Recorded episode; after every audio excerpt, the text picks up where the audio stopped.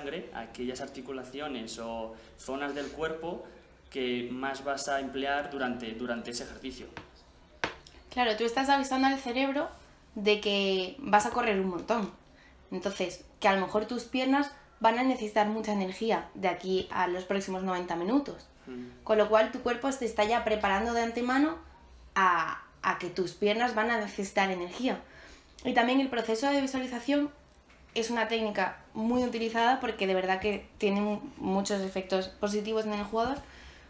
Porque eso es, eh, haces un, un, ¿cómo se dice? Un proceso guiado con el jugador, pues de una, una situación muy concreta. Pues por ejemplo, un penalti, ¿no? Y tú lo, lo visualizas con él en una sesión privada.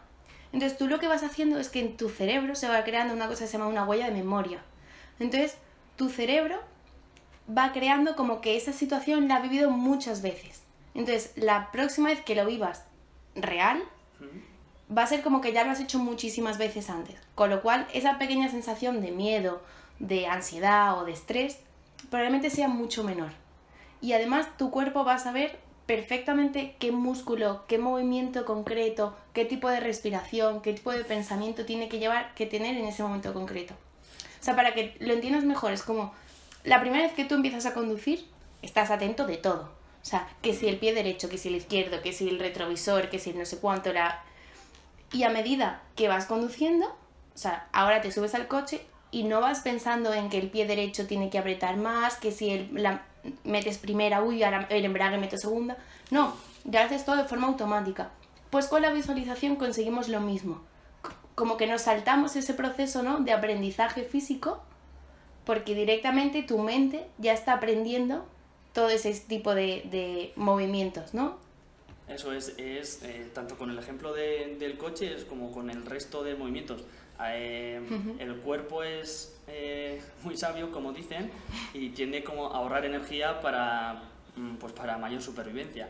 Entonces, eh, cuando eh, intentamos, eh, cuando estamos empezando con un proceso, pues al, al principio nos cuesta, ya sea, pues como ha dicho Leticia, eh, conducir, montar en bici, eh, hacer un gesto nuevo, a lo mejor un ejercicio en gimnasio, al principio cuesta, pero poco a poco pues ese cerebro pues eh, va viendo más con- van cambiando como la las conexiones entre neuronas para que la próxima vez pues eh, sea mucho más fácil y, y a la persona le resulte un ahorro energético. Claro, es- lo que haces es acelerar ese proceso de aprendizaje y asentar mucho más ese tipo pues, de movimientos o de pensamientos y a la hora de volver a realizar ese gesto motor, o sea, como que, que lo tengas ya habituado.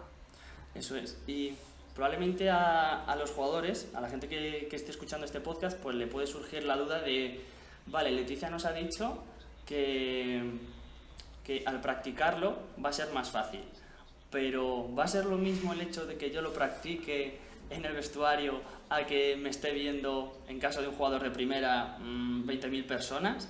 Imagino que, que en este caso pues también entra, eh, es de vital importancia el control del estrés, para lo que habrá otro tipo de técnicas, ¿no?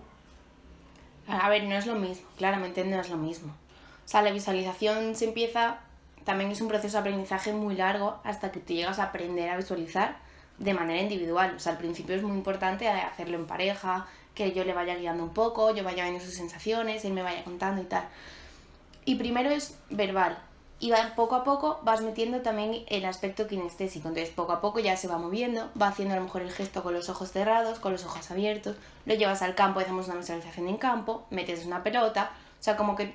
Entonces, vale, no tiene nada que ver a cuando él llegue y lo tenga que hacer de- delante de 20.000 personas. Pero si él no ha visualizado con un psicólogo deportivo antes, él va a tener muchísimos factores que le estén bombardeando de el propio gesto, el movimiento, la incertidumbre, las 20.000 personas, el pensamiento no sé qué, el estrés, el tal. Si era visualizado antes, probablemente no tenga eh, ese bombardeo del movimiento concreto, de la emoción concreta, ni de nada. Tenga solo, pues, el estoy delante de 20.000 personas, el equipo contrario es tal, o sea, como que las cosas que dependan de él las va a tener mucho más controladas. Eso va a hacer que aumente su autoestima y autoconfianza y ese tipo de factores que le puedan bombardear, pues me van a ver 20.000 personas, no afecten tanto como si el movimiento o el partido o la mm, jugada concreta ya la tiene como aprendida, ¿no? Aquí, eh, ya que has hablado de factores externos, de, pues ya puede ser de la presión de tus padres, de tus amigos, de, de, la gente que haya alrededor viéndote, de las expectativas que te has creado sobre, tú, sobre ti mismo, sobre los objetivos. Entonces, te quería también eh, preguntar de qué manera, eh, qué manera sería la más óptima para que el jugador, eh, después de haberse producido un... Después de haberse enfrentado a, un partido o un entrenamiento y que el jugador esté frustrado, demasiado estresado, ¿cuál es la mejor manera para, para afrontarlo? Imagino que será que el jugador se centre sobre todo en qué es lo que puede hacer para eh, mejorar eh, el resultado ante esta situación la próxima vez, ¿no? Eh, el focalizarse en sí mismo, en vez de, estresarse por factores externos, ¿no? Es muy importante para todo en la vida que te centres en lo que depende de ti. Entonces, ¿qué depende de mí? Pues mis actos, mi actitud, mi comportamiento, mi tal. Entonces, si al terminar un partido el resultado no es el que yo esperaba, bien porque hemos perdido, bien porque he cometido una falta, muy gorda, ¿no? Que tú después en tu casa seas capaz de, de centrarte, cerrar los ojos y, y hacer una, un análisis totalmente objetivo de lo que ha pasado en el partido. Entonces, hago una lista. ¿Qué ha pasado? Vale, de todo esto. ¿Qué depende de mí? Esto. Lo demás me va a dar igual. Porque me da igual, porque no depende de mí. Porque no puedo hacer nada para modificar eso. O sea, si voy a jugar contra el Barça, pues, o contra el Madrid, pues a lo mejor hay, claramente son superiores. Entonces, contra eso no puedo hacer nada. ¿Qué depende de mí? Que yo sea capaz de correr los 90 minutos motivado, con la cabeza alta, con pensamientos positivos, con tal. Vale, pues ese, eso en lo que me voy a centrar. Entonces, después de ese listado que él ha sacado de las cosas que, que han fallado, tiene que hacer también un listado de cosas que han ido bien. Porque es muy importante esa pequeña eh, reforzamiento de, vale, esto ha ido mal, pero, tío, he hecho todo esto bien. Entonces, ¿Cuál es mi objetivo de cara al próximo entrenamiento o al próximo eh, partido? Vale, pues voy a seguir a mantener las cosas que he hecho bien y voy a corregir lo que he hecho mal o lo que hay que mejorar. ¿Cómo? Es súper importante, o sea, no puedo decir, vale, pues voy a mejorar mi pase a derechas. No, a ver, ¿cómo tienes que mejorar eso? Y por supuesto, hablarlo con el entrenador, el preparador físico, el fisio, el psicólogo. Me pasa esto, y quiero arreglarlo. ¿Cómo lo hago? ¿Cómo podemos llegar a este objetivo? Entonces, el deportista es un trabajo multidisciplinar de él y del cuerpo que tiene alrededor. Sea, nosotros en, en consulta, por ejemplo, lo hablamos entre, entre compañeros, el que no somos psicólogos ni ningún profesional relacionado con, con este tipo de trabajos, pero eh, sinceramente, eh, como pasamos mucho tiempo con los pacientes, se habla de todo, incluso eh, al final de, la consulta dices, uy, pero ¿por qué hemos hablado de esto? ¿Sabes? ¿O por qué me ha contado esto este paciente? Entonces, sí, es súper importante el hecho de que vosotros como jugadores no vayáis eh, metiendo piedras en la mochila, como ha estado comentando antes Leticia, porque es que si no, con el paso del tiempo va a hacer eh, tanto que vuestro rendimiento como en, si llegáis muy lejos, incluso abandonar eh, el deporte que tanto, Que, tanto habéis querido y, y, con el que tanto disfrutáis. Entonces, de ahí esa importancia. También has comentado una cosa que me parece súper importante y es, es verdad que los jugadores se sueltan mucho con los fisios porque, bueno, pasan mucho tiempo con vosotros y tal. Entonces, hay un programa que es súper interesante y que en algún momento se tendría que poner ahí encima de la mesa, que es dotaros a vosotros los fisios de herramientas de psicología deportiva para, pues si un jugador te cuenta un problema concreto, poder decirle, vale, pues podríamos probar hacer esto, para hacer lo otro, y saber transmitir esa información al psicólogo. Para poder, pues saber derivar al fin y al cabo, ¿no? Claro. Saber de, bueno, sí. Eh, yo, siempre lo, yo siempre lo digo. Eh, no porque seas fisioterapeuta tienes que saber solo de fisio, porque eh, tienes que colaborar dentro de un equipo con muchos otros profesionales. Entonces tienes que saber derivar para, pues, para conseguir lo mejor, lo mejor del jugador. Claro. O sea, al final es un trabajo multidisciplinar. O sea, es lo que hemos dicho antes. El jugador tiene esos cuatro pilares, pero los rodean muchísimos profesionales. Que si el podólogo, el nutricionista, el fisio, el readaptador de lesiones, el no sé. Entonces al final, para que el deportista dé su mejor versión, los que le estamos rodeando tenemos que hacer un trabajo coordinado. Eso es, sí, y además eh, esta es la razón realmente por la que ha surgido todo este proyecto, eh, este podcast y toda la información que estoy comentando por, por Instagram. Porque eh, yo, si hubiese sido futbolista, me hubiese encantado eh, el disponer de, información que estuviese relacionado con el fútbol, tanto de relacionada con la psicología, con la fisioterapia, con la preparación física, con el hecho y con el objetivo de que el jugador sepa que hay una serie de profesionales que, que pueden ayudarte y por toda esta información que estamos eh, comentando, pues espero que le abra bastante la mente al jugador y que en aquellos momentos en los que eh, lo esté pasando mal, por así decirlo, o tenga otro tipo de objetivos como eh, mejorar la condición física o tengo una lesión que eh, llevo con ella mucho tiempo, pues sepa eh, decir, vale, pues aquí está el fisioterapeuta que puede eh, hacer esto y esto y esto por mí, o el psicólogo o el profesional que sea. Claro. Bueno, Leticia, pues eh, nos has comentado que una de las herramientas que utilizas es la visualización, eh, por la cual pues, el jugador se puede imaginar una, una acción o, o un gesto típico eh, que vaya a realizar durante el partido y de ese modo pues, puede mejorar el rendimiento eh, eh, en el campo. ¿Qué otras, ¿Qué otras herramientas utilizas y que ves que tienen bastante efecto los jugadores? Bueno, siguiendo el ejemplo que estábamos hablando antes de pues el chico que va a debutar en primera, había dicho que iba a hablar de tres técnicas y se me ha ido y al final solo he hablado de la relajación. Pero bueno, también quería decir que para ese caso vienen muy bien una que se llama parada de pensamiento o el autodiálogo positivo.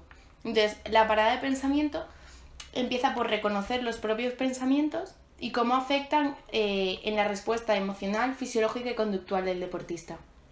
Ya que hay que saber que hay una serie de pensamientos que son adaptativos y una serie de pensamientos que son desadaptativos. Entonces, queremos que primen los adaptativos, ¿no? que son los que favorecen nuestra ejecución, nuestro rendimiento, etc.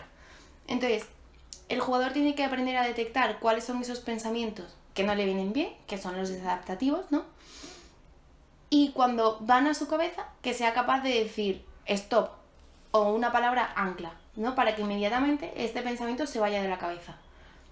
Una palabra ancla es que cada jugador tenga una palabra a la que ha asociado una, un significado y que sea una palabra, su propia palabra clave, ¿no? Por así decirlo. Entonces, si yo, por ejemplo, para mí eh, las mariposas tienen un significado especial, pues yo en el momento en el que veo que me están bombardeando pensamientos que no me vienen bien, que son desadaptativos, puede decirme mariposa. Entonces, en principio, esto con un entrenamiento, claro, como te he dicho antes, es un proceso largo, estos pensamientos se van. Y, bueno, este proceso se hace mucho, perdón, No, que iba, iba a decir que esto que has comentado pues se puede utilizar tanto antes de, del partido como, como durante situaciones de juego en las que se puede complicar. Un penalti, una falta en el 90, Claro. en cualquier momento. Bueno, esto te lo puedes llevar a tu vida cotidiana. O sea, hasta cuando estás en un atasco y estás pensando, necesito llegar ya y te estás empezando a cabrear, Hmm. pues te dices mm, mariposa o la palabra que tú tengas pensada, ¿no? Te iba a decir que además podemos llevarlo al plano kinestésico para darle mucha más importancia y eso es que, que mm, tú tengas asociado tocarte en una parte de tu cuerpo o pellizcarte en una parte de tu cuerpo a la vez que te dices esa palabra. Mm. Entonces, pues igual, eh, estoy en un penalti y tengo todo el rato en la cabeza pensamientos de, se lo va a parar, no va a entrar, voy a estar en ridículo, lo que sea. Y, y te hagas, no venga, mariposa. Y tú tengas asociado que te toques aquí en la frente o en la mano, donde tú quieras, y la palabra.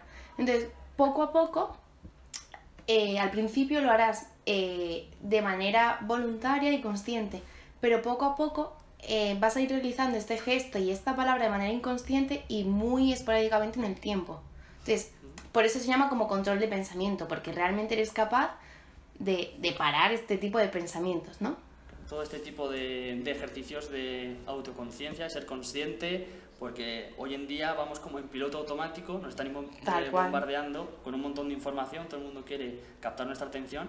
Entonces, eh, lo que viene comentando Leticia es muy importante, tanto para, eh, para vosotros, jugadores, como para el ámbito personal, eh, ya sea en los estudios o, o en cualquier momento. Eh, porque, Claro, bueno, en los estudios, ah, ah, sí. O sea, no habrá pasado que estás estudiando y te pones a pensar en otra cosa. ese pensamiento está siendo desadaptativo. Aunque sea algo, un pensamiento positivo, pero ya no estás pensando en lo que tienes que estar estudiando. Pues te tocas y dices, mariposa. Entonces, que con eso consigues dejar de pensar en lo que tenías en la cabeza y concentrarte en la tarea concreta que estés haciendo, que puede ser eso, conducir, estudiar, jugar al fútbol o Es un lo que poco sea. como para eh, hacerle como clic a, a Claro. nosotros, ¿no? El hecho de decir, pum, las palabras anclas que has estado, que has estado comentando, ¿no? El hecho de darle una Ujú. señal al cuerpo para, vale, estoy aquí, voy a concentrarme en esto. Ujú. Eso tanto la- para Sí, la sí. vida personal, pero para eh, el jugador, por ejemplo, en un momento decisivo, el hecho de pellizcarse, que sería como una información más a nivel sensorial, eh, para que, el, mm, por así decirlo, como para aislarse del medio externo. Bueno, es para que esta palabra ancla o esta mm, parada de pensamiento sea mucho más significativa. Entonces, el hecho de pellizcarse es, o sea, para llevártelo al plano sensitivo, Mm. efectivamente. Entonces, que tú seas capaz de decirte la palabra y pellizcarte, por un lado, ya estás siendo consciente de que tienes una serie de pensamientos que no te están viniendo bien, o sea, que el hecho de ser consciente ya empieza a generar un cambio. Por otro lado, te estás diciendo una palabra que tiene un significado especial para ti. O sea, yo te he dicho, me gustan las mariposas. No, tiene que ser una palabra que tenga un significado y que te haga recordar o rememorar por qué estás ahí y que necesitas concentrarte. Y el toque, o sea, tam- lo suyo es que donde te toques o donde te pellizques también tenga un significado especial. Pues, por ejemplo, una persona que se ha lesionado de la rodilla y se ha recuperado perfectamente, ¿no? Pero todo ese proceso de recuperación para él le ha servido como un proceso de aprendizaje y de superación y de motivación. Entonces, en el momento en el que va a tirar un penalti y tiene una serie de pensamientos que quiere bloquear, pues a lo mejor su palabra es eh, rodilla o, o botas, Hmm. pero su gesto es tocarse la rodilla. Es más, si te fijas, hay muchos jugadores que, que se tocan las rodillas o que se suben los calcetines.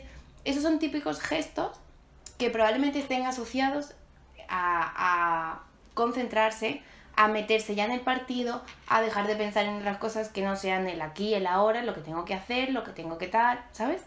Claro, sobre todo que, que haya una, una carga emocional para, para el jugador, ¿no?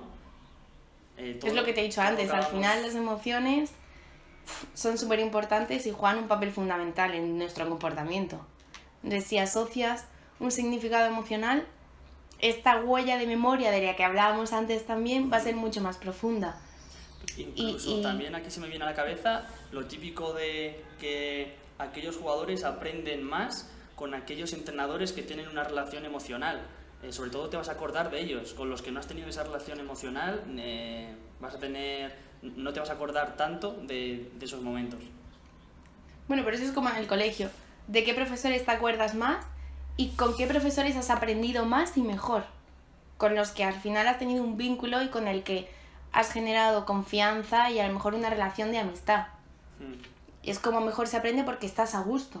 No estás pensando en, "Uf, ya viene aquí este tío otra vez, a ver qué nos suelta hoy, a ver qué entrenamientos hace, a qué borde ha sido.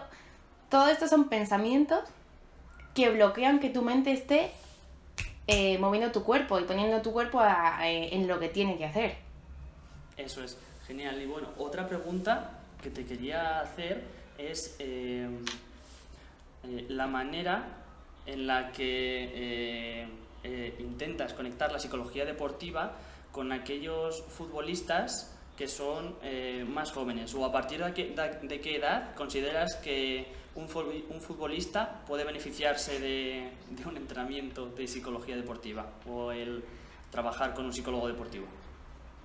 Me río porque parte de mis prácticas del año pasado y, y donde voy a seguir trabajando este año es en una escuela de valores con niños de 4 a 8 años. O sea que al final te puedes beneficiar de la psicología deportiva desde el principio, porque el deporte en sí es un sistema educador y un sistema de transmisor de valores, de, de comportamientos socialmente eh, aceptados, de educación. Entonces, si tú además potencias que el deporte transmita esta serie de, de beneficios a los niños, pues multiplicas el aprendizaje, ¿no? Entonces, si el deporte de por sí eh, potencia pues la empatía, el trabajo en equipo, la comunicación tal, y eso se lo empiezas a enseñar a los niños desde pequeños, lo aprenden mucho antes y mucho mejor.